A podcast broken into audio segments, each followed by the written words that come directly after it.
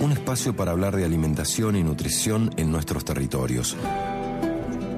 Los vínculos humanos y el enorme tejido con la Pacha que nos permiten la vida. Nadia Balmaceda presenta Nutriendo Vida.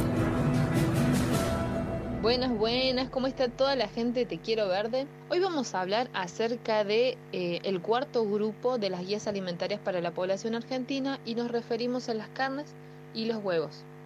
Estas guías nos dicen que son fuente principal de hierro, aportan proteínas de alto valor biológico, es decir, de buena calidad nutricional, también aportan zinc, vitamina B12 e incluyen todas las carnes comestibles, rojas o blancas. Se busca resaltar la importancia de incorporar pescado y huevo en la alimentación y que las carnes sean magras. Que es saludable consumir una porción por día. ¿Qué es una porción? Es eh, un trozo de carne del tamaño de la palma de una mano o eh, un huevo. ¿Qué ha pasado con el consumo de estos productos?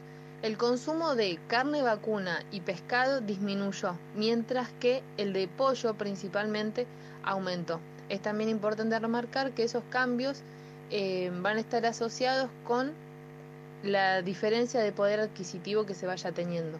Los sectores de, poder adquisitivo menor hay mayor consumo de pollo y mayor consumo de achuras, mientras que los de poder adquisitivo mayor tienen más eh, consumo de carnes rojas.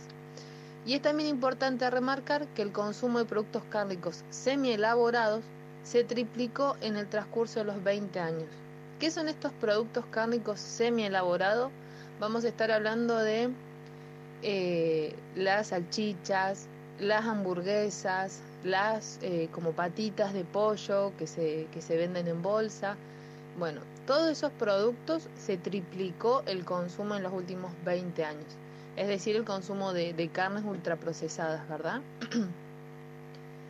y volvemos a decir, estamos en el programa de Te Quiero Verde y no podemos dejar de, mencionar cuáles son los efectos ambientales que tiene el consumo de estos productos, entendiendo que los productos que nosotros consumimos son el resultado de un enorme sistema, de este sistema alimentario nutricional donde se em, producen los alimentos, luego se los elabora, se los distribuye, se los comercializa y finalmente se, se los consume y tiene diferentes efectos en nuestro cuerpo.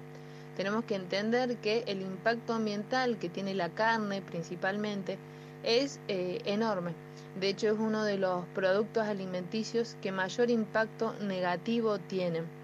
Eh, está muy asociado con la deforestación. Tenemos que pensar que eh, el consumo de este tipo de animales, el consumo de, alimentos que ellos tienen, son principalmente pasturas y que una enorme eh, proporción del territorio mundial está destinado a eh, la alimentación de estos animales.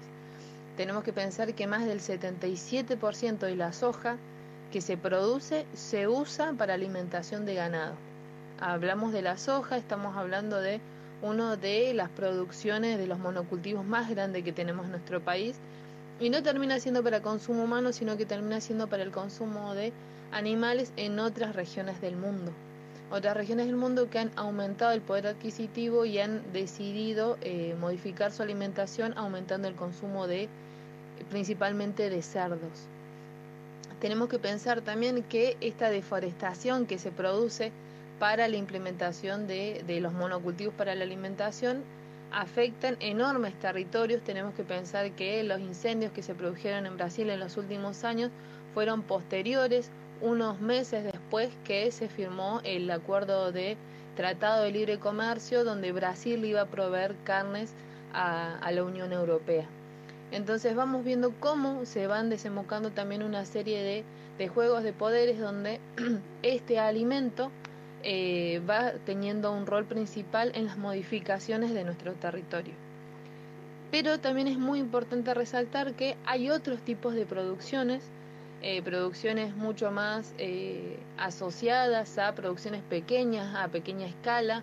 No tenemos que dejar de olvidar que en Córdoba se producen cabritos, chivitos, hay otro tipo de carnes que no solamente la vacuna, que hay producciones campesinas, también hay producciones eh, de libre pastoreo para el consumo de huevos orgánicos o agroecológicos que también proveen una mejor calidad de vida para, para esos animales.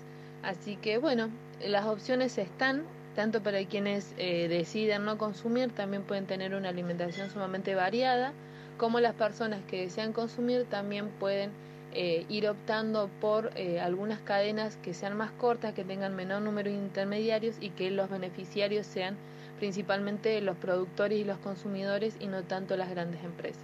Así que bueno, ahí está un poquito la, la columna, espero que anden muy bien. Un beso.